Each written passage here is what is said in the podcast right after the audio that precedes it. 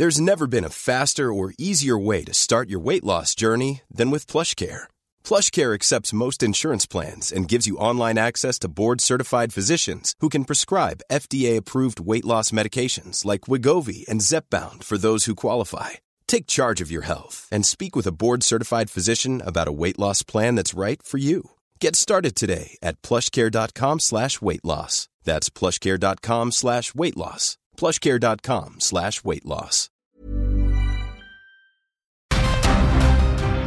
Esto es Periodismo de Emergencia. Con Hiroshi Takahashi, Arturo Rodríguez y Karen Torres. Con las reglas del oficio.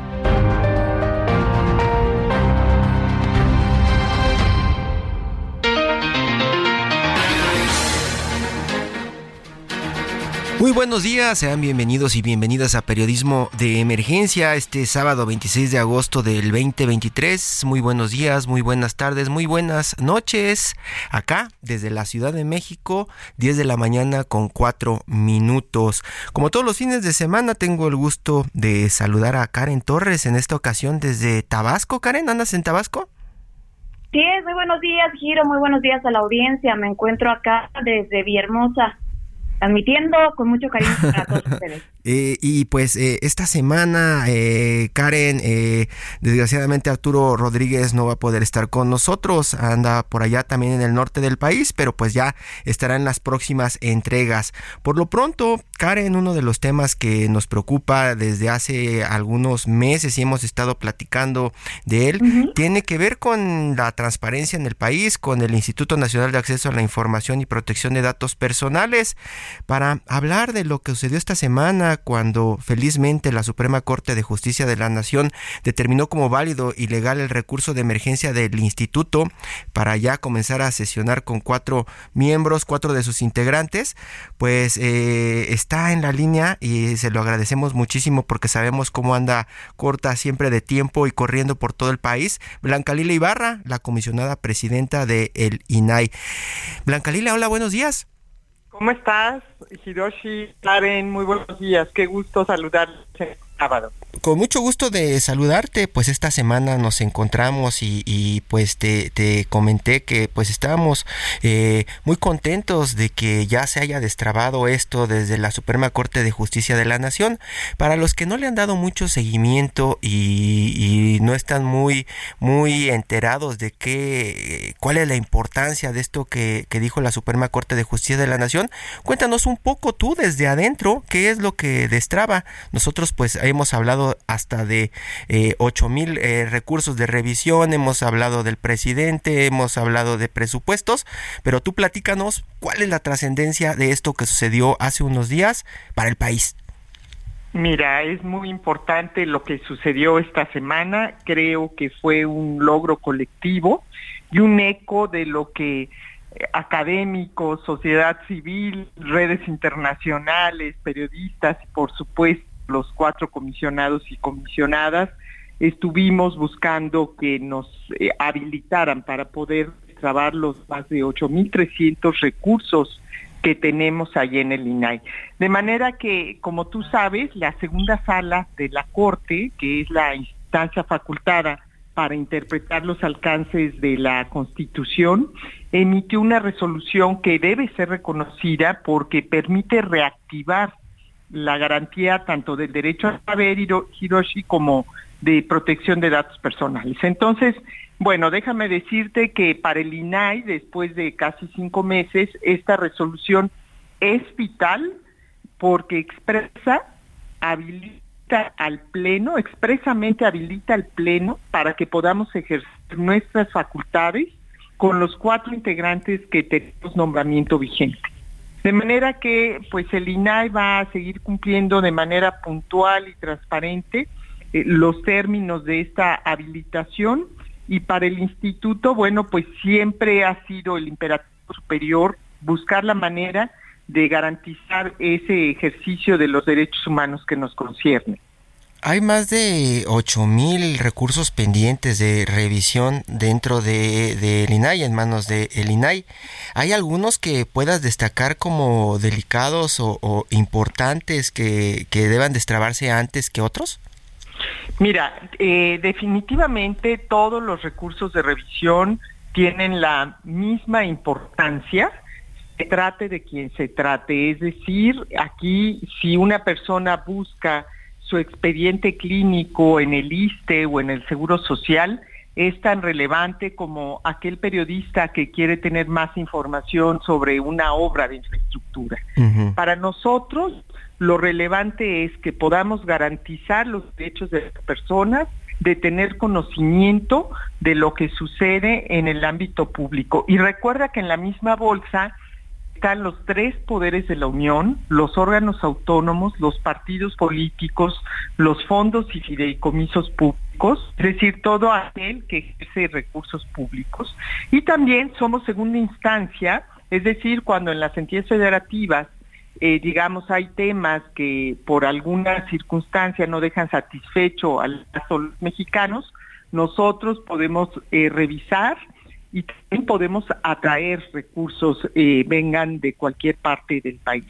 Entonces, bueno, pues eh, quiero decirte que hay expedientes sobre acceso a investigaciones sobre posibles actos de corrupción, cuestiones sobre seguridad como aseguramiento de fentanillo, detención de personas por instancias de seguridad, etcétera, todos tienen la misma relevancia y por supuesto dentro de esos 8.300, pues hay mucha gente también que está buscando información eh, de semanas cotizadas porque está viendo el, trámite de su pensión. Entonces, hay distinción. Aquí tienen con, un, con una visión técnica y puntual en apego a lo que está establecido en la ley de transparencia. Karen. Comisionada, eh, sabemos que ya pasaron es más de estos 145 días que ya se podrá eh, ahora sesionar con los cuatro comisionadas y comisionados. Eh, la Suprema Corte de Justicia tiene ministros valientes que han defendido, pues bueno, el Estado de Derecho con toda esta resolución. Y quiero preguntarle, ¿qué dependencia respondió menos recursos de revisión durante estos 145 días? ¿Y qué sigue? ¿Qué sigue para el INAI? Mira, eh, bueno, eh, quiero decirte que lo que sigue es muchísimo trabajo. Por supuesto que estos meses las cuatro ponencias han seguido tramitando y por eso en una sola sesión vamos a sacar por esa necesidad urgente de que las personas pues vieron impedido que pudiéramos garantizarles su derecho a saber o de protección de datos, vamos a votar más de seis mil recursos que ya están listos, que están preparados y que en los últimos seis meses fueron, este, perdón, casi cinco meses, pues eh, no tuvieron una respuesta correspondiente. Entonces, son muchos recursos, hay mucho trabajo. Desde luego, no tuvimos eh, sujetos obligados renuentes a nuestros requerimientos, porque en general los sujetos obligados siguieron desahogando los alegatos. Eh, por ello pudimos avanzar en la integración de nuestros expedientes. Ahora bien, en el histórico se ha visto que hay eh, dependencias públicas que tienen el mayor número de solicitudes de información, pero también de recursos de revisión. Y por ejemplo, hemos hablado, está, se ha dado cuenta en los informes que presenta ante el Senado el Instituto, que el Seguro Social es el que va a la cabeza. Mucha gente, mucha gente, por supuesto, pide información de sus expedientes clínicos, pide información este, de sus eh, semanas cotizadas, etcétera. Tenemos también eh, solicitudes y recursos de revisión que se han dado al Consejo de la Judicatura Federal, que también generalmente va a la cabeza, ¿no? Y, equivale al número de solicitudes, pues muchas veces el que haya también un mayor número de recursos de revisión.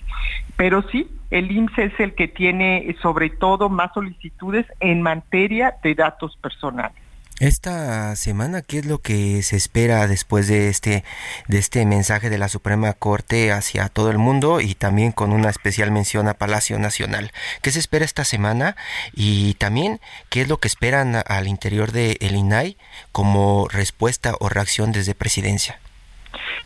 El instituto va a estar atento a la notificación de la sentencia de la segunda sala de la Suprema Corte y el INAI, bueno, pues como te he dicho, hemos avanzado en la preparación de lo que será nuestra primera sesión ordinaria. Esperemos que se pueda desarrollar este próximo miércoles, de manera que lo que nos eh, seguirá, pues es que cada semana vamos a recuperar estas sesiones públicas eh, de manera ordinaria los días miércoles. Y tenemos que desahogar también una serie de procesos a fin de que el Pleno se pueda abocar al estudio y resolución tanto de los temas cuasi jurisdiccionales como también de eh, asuntos de naturaleza administrativa. Así que, bueno, pues el reto del reinicio de las sesiones no es menor, eh, pues tan solo en materia de medios te decía yo que alrededor de seis mil expedientes están listas esas resoluciones. Entonces, van a venir una gran cantidad de asuntos que requerirán el cumplimiento que eso es muy importante. Una cosa es que nosotros resolvamos y lo que sigue es que los sujetos obligados también cumplan, ¿no? Entonces seguiremos nosotros construyendo puentes de diálogo, de colaboración, manteniendo una línea institucional, buscando dialogar con senadoras, senadores, para que eh, pues puedan nombrar en este siguiente periodo de sesiones, puedan completar la integración completa. En ese sentido es como lo hemos venido haciendo, reiterando un llamado respetuoso al seno de la República para que podamos tener un INAI completo. Esa parte es de, del miércoles y ya pues sabremos en estas minutas, horas después, eh, qué es lo que platican al interior eh, eh, con este grupo y, imagino los posicionamientos después de casi, casi o alrededor de cinco meses sin estar, sin estar sesionando, ¿no? Exactamente, así es. creo que también habrá que esperar que la Suprema Corte pueda resolver el fondo de la controversia constitucional que eh, pues también esperamos y deseamos que pueda venir en términos que pues eh, insisto se siga fortaleciendo el trabajo del INAI, se siga pidiendo que eh, se atienda la integración completa, la designación de las y los comisionados en el Senado de la República. En algún momento, eh, pues el presidente se fue contra el INE por el asunto de salarios, por el asunto de presupuestos. Lo que muchos suponemos como observadores externos es que de pronto pueda venir desde presidencia un golpe en el presupuesto de el INAI. ¿Eso ustedes lo están pues viendo en el horizonte? Mira, eh, el año 2018 hasta ahora el presupuesto del INAI ha sido reducido en un 31% en términos reales, a pesar de lo cual eh, en el INAI nos hemos ajustado a esas restricciones presupuestales. Eh, no obstante, el INAI seguirá buscando siempre mejorar su labor para la sociedad y optimizando nuestro desempeño y ajustarnos a la realidad y a las necesidades sociales. Creo que se debe siempre eh, tener una autocrítica también, visualizar la forma de cómo mejorar y fortalecer nuestros procesos, pero sobre todo siempre buscando seguir cumpliendo con las facultades constitucionales, de manera que en ese sentido, por ejemplo, en este año hemos avanzado en la implementación del servicio profesional, Creemos que las instituciones se fortalecen cuando invierten en su capital humano y cuando establecen que partiendo del esfuerzo, del compromiso y del talento determinan el ingreso, la permanencia y el ascenso personal. Entonces, eh, año con año venimos revisando lineamientos de austeridad y estamos siempre dispuestos a dialogar, a analizar y a buscar la mejor forma de que internamente el INAI pueda atender las facultades que tenemos encomendadas. Desde presidencia y desde su equipo de comunicación, al parecer, comienzan a soltar la narrativa de que el INAI eh, pues no cumple o no ha cumplido con la transparencia como en otros momentos, ¿no? Este, supuestamente lo ven prácticamente como una ocurrencia neoliberal. Eh, de pronto el presidente pareciera que no entiende la función del INAI y le endilga algunas funciones que no tiene que cubrir para pues hacerlos ver mal a partir de sus mañaneras. Eh, ¿Puede usted eh, darnos unos argumentos para contrarrestar esta narrativa engañosa? Mira, yo solamente puedo decirte que el INAI surgió de una necesidad ciudadana hace más de 22 años, buscando que tengamos en México, en el ámbito federal, estatal y municipal, autoridades que rindan cuentas, que la sociedad tenga un mecanismo de control ciudadano a través del derecho de acceso a la información pública, que eso deriva en la creación de leyes de transparencia en todo el país, que permite que la gente pueda eh, solicitar información o solicitar también cuando se siente que sus datos personales no están protegidos para que sean garantizados. Es ahí donde se enmarca, donde se inserta por supuesto, un instituto de transparencia que es autónomo, que es técnico, que es imparcial y que es independiente y que además tiene un amplio abanico de funciones como no solamente el buscar garantizar el acceso a la información y la protección de datos. Hay que recordar que el INAI también verifica que se cumplan por parte de todas las autoridades las obligaciones de transparencia, el INAI lleva a cabo tareas de capacitación, de asesoría para tanto para los sujetos obligados como para la sociedad. El INAI coordina el Sistema Nacional de Transparencia, participa en los sistemas eh, nacionales anticorrupción y de archivos y coordina redes internacionales. Eh, es la primera vez en la historia que el Instituto de Transparencia tiene la presidencia en cinco redes internacionales, tres de acceso a la información, dos de datos personales y a pesar de todas sus tareas, cuesta siete pesos al año a cada mexicano y en México. Siete pesos al año y funciona mejor que la, que, la FOIA allá en Estados Unidos, ¿no? Consejera, consejera, comisionada, presidenta, eh, sin duda esta resolución de la Suprema Corte de Justicia de la Nación da muestra de alguna forma de la eficacia del modelo de pesos y contrapesos en nuestro país. Ha sido una buena noticia eh, que además vela el respeto a la Constitución y los derechos humanos y este acceso a la información. Yo quisiera concluir con una pregunta de mi parte sobre la ruta del proceso para la eh, renovación de la presidencia del INAI, cuál es la ruta y qué se espera. Se habla que en el próximo diciembre habría algunos movimientos. ¿Qué nos puede compartir al respecto? Mira, por supuesto, eh, como tú recordarás, yo fui nombrada para que a lo largo de tres años ejerciera la presidencia del instituto. Eh, somos siete comisionados los que está establecido en la ley que tengan que eh, estar presentes para la elección de la presidencia del INAI y se requiere un mínimo de cinco votos. No obstante, yo estoy clara de que mi gestión termina en el mes de diciembre en la presidencia del instituto y desde luego estaremos analizando, dialogando para que el INAI en ese momento ojalá ya podamos contar también con la, designación de los integrantes que faltan y podamos llevar a cabo el cambio de estafeta en los niveles siempre de cordialidad, de diálogo y buscando que el INAI, como ha sido hasta ahora, en donde se han dado estas renovaciones en la presidencia del instituto, podamos seguir construyendo siempre hacia adelante en favor de la sociedad CAN.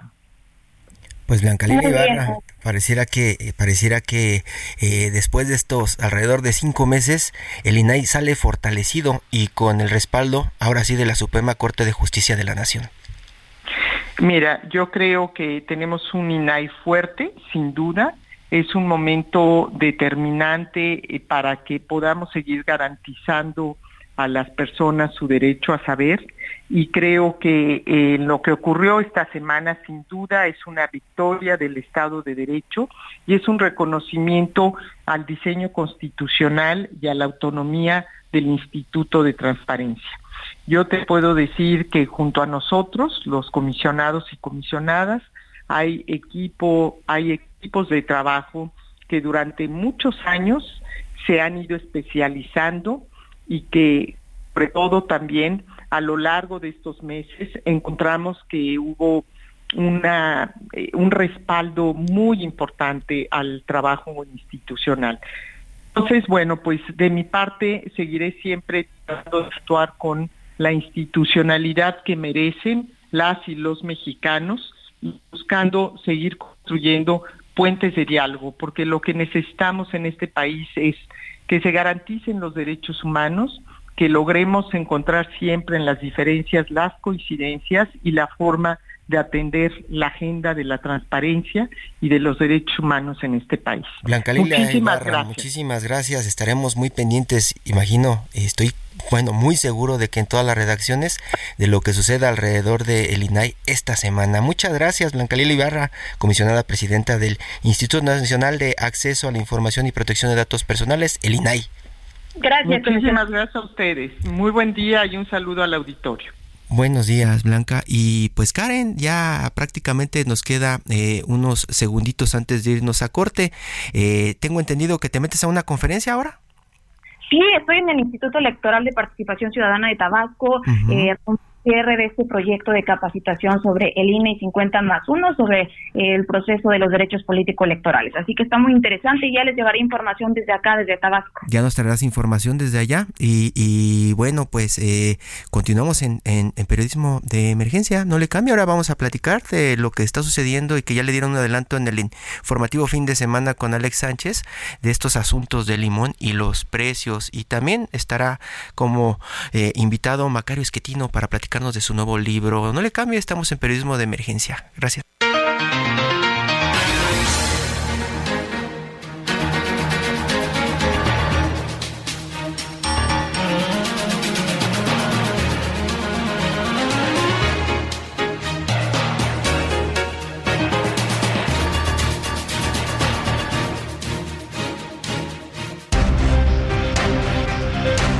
En un momento continuamos en Periodismo de Emergencia por el Heraldo Radio.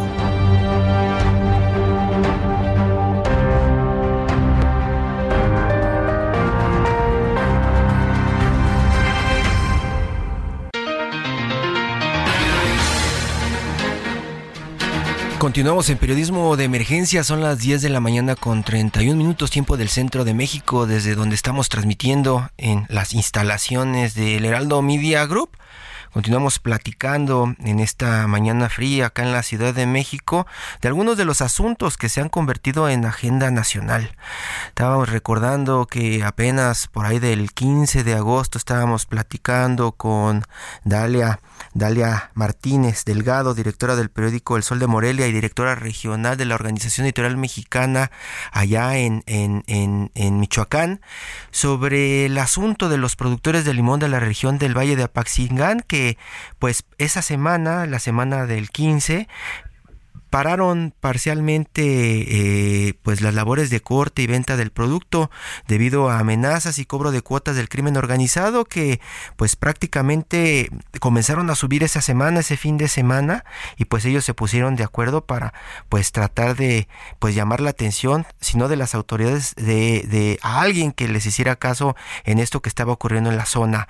El Sol de Morelia pues recabó muchas eh, denuncias y pues al final todo como hasta ahora ha pasado, no solamente en los medios de la Organización Editorial Mexicana, sino de todos los medios nacionales, están recabando información en donde pues las denuncias no llevan nombre ni apellido por razones de seguridad y eso pues nos da cuenta de pues algunos dirán que no hay Estado de Derecho o no hay ley allá en Michoacán. Dalia, Dalia Martínez, buenos días. Buenos días, director Hiroshi. Me da mucho gusto saludarte a ti y a tu auditorio. Directora, platícanos, por favor, eh, cómo surgió la construcción de esta información que prácticamente ya es agenda nacional. ¿Cuáles fueron las inquietudes que te compartieron para que tú arrancaras a reportear esta información y que pues prácticamente hayas dado cuenta de un problema que pues llevamos reportando año tras año, ¿no, Dalia? Así es. Eh, mira, te platico un poquito la historia porque es importante. Eh, yo vivo en Michoacán y reporté desde el 2010 prácticamente la zona de Tierra Caliente cuando ya se empezaban a, presentar problemas de violencia pues inusitada para ese entonces. Y desde, desde esas fechas no hemos soltado uh, prácticamente la, la toma de pulso de Tierra Caliente en Michoacán hay dos tierras calientes, la que está pegada a Colima y la que está pegada a la zona de Guerrero. Nos hemos abocado eh, eh, principalmente a la zona que está pegada a Colima, pero también la zona de Huetamo que hace colindancia con Guerrero, pues la conocemos muy bien por obvias razones, porque se presentan además eh, patrones de violencia muy similares, ¿no? Pero con sus variaciones al mismo tiempo, con sus propias características. Y este es el caso que nos llevó eh, finalmente a, pues, a reportar eh, este asunto que, como tú bien dices, es consecuente año tras año, se va presentando con mucha regularidad y, bueno, pues este, eh, esta, este asunto no es no es hasta cierto punto nuevo, ¿no? Y entonces también se han construido pues eh, fuentes y se han construido lazos de confianza con varias fuentes que residen allá y que viven el día a día y que pues la verdad eh, no dudan a veces en compartirnos la información y es algo que yo agradezco mucho porque bueno un periodista un, medio de comunicación basa su relación y su eh, su veracidad en las fuentes que, que tiene eh, para, para informar a la sociedad. Y este ha sido el caso. Este, no hemos perdido tampoco contacto con, con las fuentes informativas y bueno, pues también eh, nos rige eh, el compromiso que tenemos de protegerlas hasta cierto punto para, para poder eh, acceder a la información que ellos conocen de primerísima mano. Y este fue también el caso, como te digo, tuvieron la confianza de acercarse con nosotros porque también confían en el manejo de la información y el tratamiento que les hemos dado este a lo largo pues de mucho tiempo, Hiroshi. Sí, y, de pronto Dalia, eh, a mí me recordó mucho, a mí me recordó mucho el caso de, de, los aguacateros en algún momento. ¿Te acuerdas que en algún momento reportabas desde allá, desde la zona, cómo por el cobro de cuotas muchos aguacateros amenazaban con salirse del estado, este, y de pronto ya estábamos escuchando notas unos años después de cómo aguacateros se habían instalado en otros estados para producir con esa experiencia que tenían, pues para tratar de huir de pues esas zonas en donde no hay autoridad. Ahora que solamente queda el limón y, este decías por ahí, este decían por ahí las papayas, ¿qué, ¿qué es lo que puede llegar a afectar todavía el crimen si no es que ya afectó todo? Eh, eh prácticamente ya tiene copado todo el crimen organizado, Hiroshi. Y, y es el caso de la papaya, el aguacate, el limón, se, se siembra por allá también en melón. Es una tierra muy fértil y eso es lo que a, veces como periodistas nos deja de, de, sorprendernos, es que son eh, estas regiones, Michoacán eh, es un estado país que tiene prácticamente todos los, los climas, que tiene prácticamente eh, todos, todo, todo lo, los recursos naturales para poder salir adelante y sin embargo se encuentra con situaciones eh, endémicas de violencia que ha tenido durante muchísimo tiempo, eh, que pues no lo dejan avanzar, ¿no? Que no lo dejan expandir su desarrollo y mostrar todo lo que puede dar eh, por un asunto de violencia, de, de, de pues de de tierra sin ley prácticamente y pues el crimen organizado siempre le ha echado el ojo a lo que deja dinero, al donde ve dinero ahí en algún momento, tarde que temprano, todos lo saben, eh, caerán a pedir eh, derecho de piso, a amenazar, a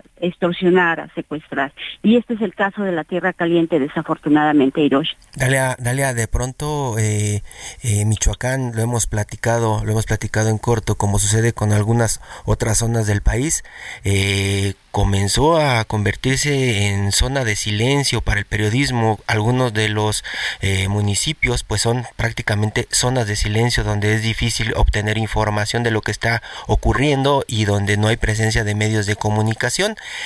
En este caso que tú sigues luchando para que Michoacán no sea una zona de silencio, cuéntanos eh, de pronto cuál es el ambiente local. Imaginamos por los reportes que nos mandas que pues prácticamente no hay seguridad ni autoridad en una gran parte de Michoacán, ¿cierto? Es el caso, sí, e, e, es el caso por ejemplo, qué bueno que tocas ese tema, eh, es el caso de Citácuaro. Por ejemplo, ahí los medios de comunicación locales y regionales prácticamente no, no existen. Lo que sí hay son hojas, digamos, hojas pequeñas de que tratan de informar ¿no? a la sociedad de lo que está más o menos haciendo su gobierno, pero eh, la publicación que tiene son eh, pues, pues a través de boletines que el mismo gobierno municipal o estatal emite y que bueno pues eh, se, se, ponen en una hoja tratando de, de ser medio informativa. Eh, las condiciones para trabajar allá, un periodismo de largo alcance, un periodismo medianamente eh, investigado son prácticamente nulas. En esas condiciones se trabaja por esta, por este, por estos lares, lo mismo que en Tierra Caliente. en Tierra Caliente, pues no, los compañeros viven allá, tienen a sus familias allá, todo el mundo los conoce. No hay que perder de vista que son comunidades muy eh, pequeñas, son, son, por ejemplo, Apachingán, que es la cabecera municipal más grande. Es una, es una región donde no hay más de, de y exagerando, ¿eh? más de 100 mil habitantes, Hiroshi. Entonces, pues ahí todo el mundo se conoce, ¿no?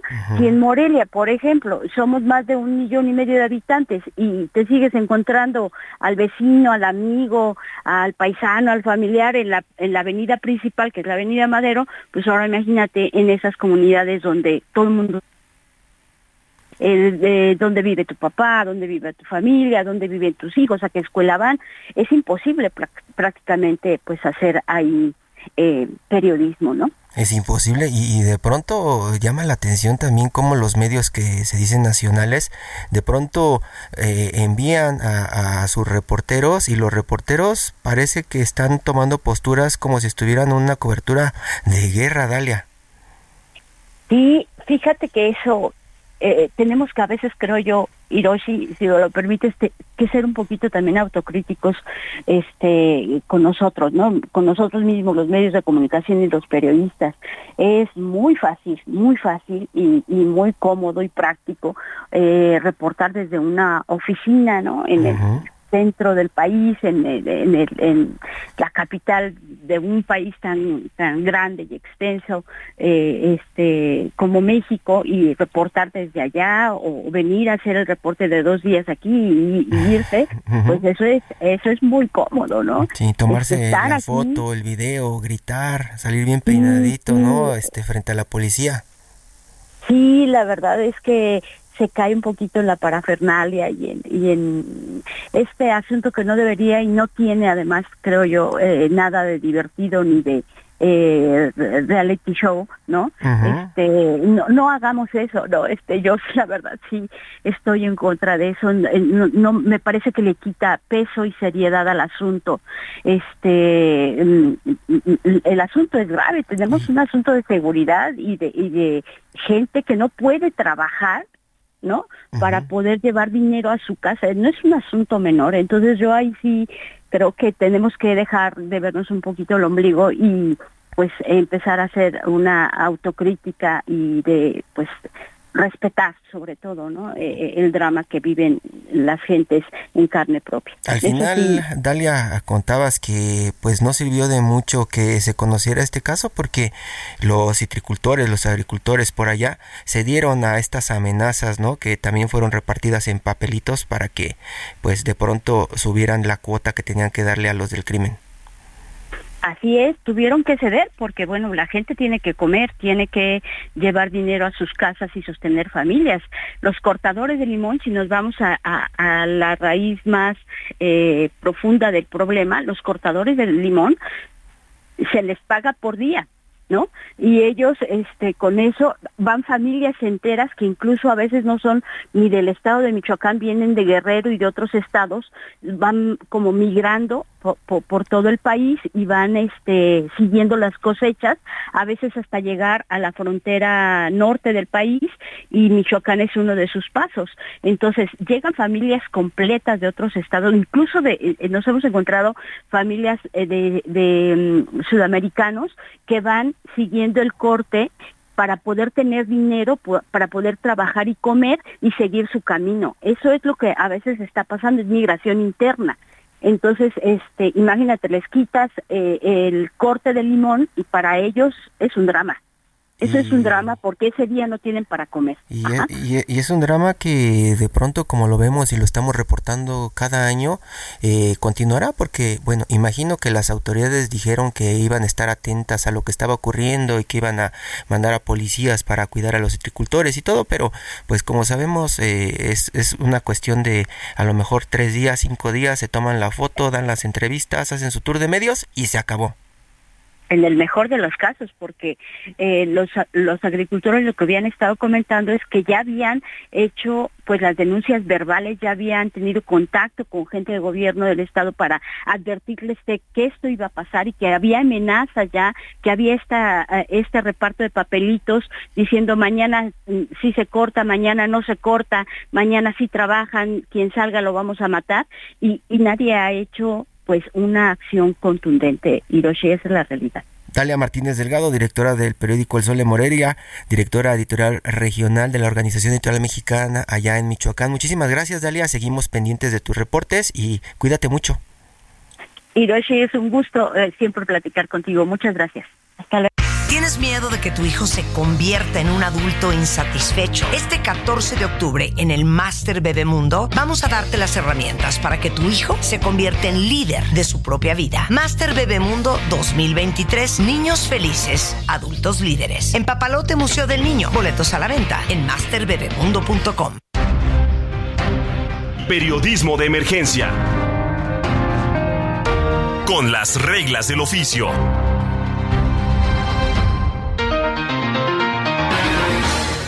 Juan Carlos Anaya, director del Grupo Consultor de Mercados Agrícolas, buenos días. Y una de las dudas que tengo en este momento es, ¿ya meten a México como las zonas que puede tener algunas variables por el crimen al momento de, eh, pues, eh, invertir en, cosechas los que compran a futuro, Juan Carlos? Sí, digo, la, verdad, Hiroshi, buenos días. Este, pues es lamentable ahorita lo que venías conversando con la del diario de Morelia de lo que está aconteciendo y como tú señalas ya es un tema que preocupa, ya que hemos visto que en el sector hortofrutícola que veníamos creciendo en una forma importante, en lo que va del sexenio ya no va a ese ritmo que veníamos aumentando la producción, este, en virtud de que hay mucha falta de, de que la gente tiene mucho temor por la falta de derecho, certeza jurídica, y más con todas esas situaciones de del, los pagos de, derechos de piso y todo que está aconteciendo, no en Michoacán, sino y no en Limón, sino en muchos productos, ya en muchas regiones, pues es una situación lamentable que hace que, que la inversión, principalmente en el sector eh, agropecuario, se vea frenada en virtud de que no hay certeza jurídica esta parte de los productos, no solo esto, hemos platicado en algún momento de la fluctuación del precio de las tortillas ya para el consumidor final, hemos platicado del maíz y cómo tiene estas eh, variantes de precio que de pronto impactan no solo a una región, sino a todo el país, a todos los mexicanos. En el caso del crimen, del narcotráfico, solamente está marcado Michoacán con estos productos o hay riesgo o están notando riesgo de otros productos que puedan caer en manos del crimen. No, no, yo creo que ya hay problemas en muchos lados del país. Michoacán, pues desde hace tiempo se, se notó con el problema que hubo de, del aguacate que nos cerraron la frontera ocho días por las amenazas a los inspectores del Departamento de Agricultura. También en Colima hay situaciones similares, en Guanajuato también pues ya todo el mundo paga derechos de piso, en Uruapan, en el caso que tú señalas, tortilla, en el caso de Chilpancingo, las pollerías, en el caso de Acapulco, en Chiapas también hay problemas de que tienen que pagar derechos de piso, en el estado de Tamaulipas, que son productores de maíz y sorgo, también. Y si nos vamos recorriendo, en todas las regiones del país ha venido creciendo esto. El tema es que la gente, como señalaban hace un momento, pues el crimen, el crimen organizado y este tipo de gentes que cobran derechos de piso conocen dónde vive la gente y entonces pues se ven amenazados y pues ellos también ante una falta de de profesionalismo, de, de poder contar y, estar seguros de que tu policía, tu Guardia Nacional va a atender esta problemática. La gente no hace denuncias, como amenazó el gobernador de Michoacán, de que si los productores no denunciaban, pues eran partícipes. Pues yo creo que fue infantil, porque el tema es el temor de las amenazas y como lo que pasó con Hipólito Mora, que al, estar señalando este tipo de derechos de piso, pues fue asesinado. Y hay casos que también sucedido en muchas regiones del país que poco se comentan, pero es lamentable lo que está aconteciendo y sucediendo y que cada día está creciendo la extorsión por la falta de Estado de Derecho y que las autoridades hagan su trabajo. ¿Quién tiene que resolver esto? Imagino cuando están haciendo sus análisis, de pronto hace hasta hace algunos años probablemente hablaban de el clima, hablaban también de los subsidios de algunas economías, hablaban de la competencia desleal de otros países en, en, las cosechas, pero en este caso ya dentro de sus variables, eh, al hacer sus análisis, el crimen ya está muy marcado en todo el país eh, y en algunas zonas en específico. Sí, pues en casi todo el país, en Sonora también ha crecido. En el caso también vemos en el estado de Jalisco con todo lo que está aconteciendo de los jóvenes, este que tiene que ver también con con todo el tema de la extorsión.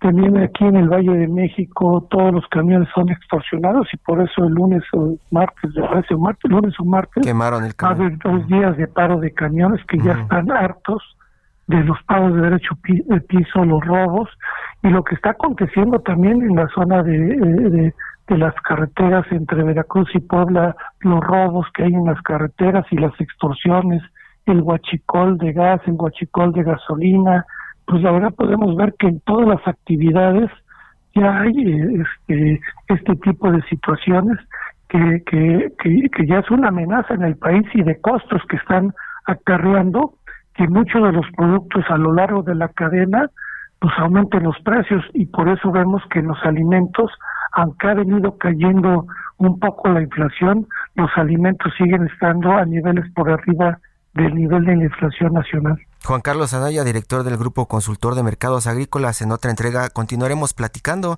más de los impactos que está sufriendo pues prácticamente el bolsillo del consumidor. Muchas gracias, Juan Carlos. Gracias, Hirochi. Buenos días. Todo menos fútbol.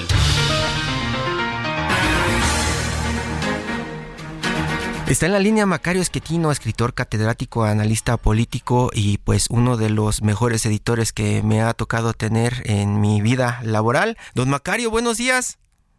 Hiroshi, muchísimas gracias, sobre todo por la presentación. Muchas gracias. Yo eh, sé que eh, anda presentando un nuevo libro, El dinosaurio disfrazado. Cuéntenos un poco, invítenos a leer, a leer de esto. Por lo que dice, pues yo supongo que tiene un mensaje directo hacia Palacio Nacional, ¿cierto? Eh, sí, efectivamente, no nada más al Palacio Nacional de hoy, sino a cómo funcionaban los pinos antes. De hecho, empiezo el libro tratando de eh, plantear para los que son más jóvenes de dónde viene esta idea del dinosaurio asociado a lo que fue el viejo PRI, eh, para después explicar cómo en los años 80 hay una ruptura al interior de ese partido que eh, provoca que tengamos dos dinosaurios, uno tricolor y otro amarillo, que eventualmente se convierte en el dinosaurio morado, eh, que nos dio como resultado una especie muy particular, que es el tiranosauro que hoy vive en, Palacio, efectivamente. ¿Dónde podemos encontrar el libro? ¿Ya está en las eh, librerías, Macario? Eh, sí, entiendo que ya en la Ciudad de México se empezó a, vender en librerías desde el viernes pasado y que en esta semana se empezó a distribuir también en el resto del país, entonces pues ya está ahí disponible para todos. Don Macario, y platíquenos, usted eh, que nos escucha debe saber que don Macario pues eh, ha sido asesor de muchísimos personajes en este país por pues todo el conocimiento que tiene, que lo desborda y entre las personas que asesoraba pues está prácticamente el habitante de Palacio Nacional en algún momento, ¿verdad? Efectivamente, hace ya muchos años, 26 años, eh, que tuve la oportunidad de, de, ser el asesor económico del presidente del PRD cuando López Obrador llegó a ese puesto. Lo hice por invitación del ingeniero Cárdenas eh, y, describo, narro esta, este tiempo en el libro anterior que escribí, el del año pasado, que se llama eh, México en el precipicio.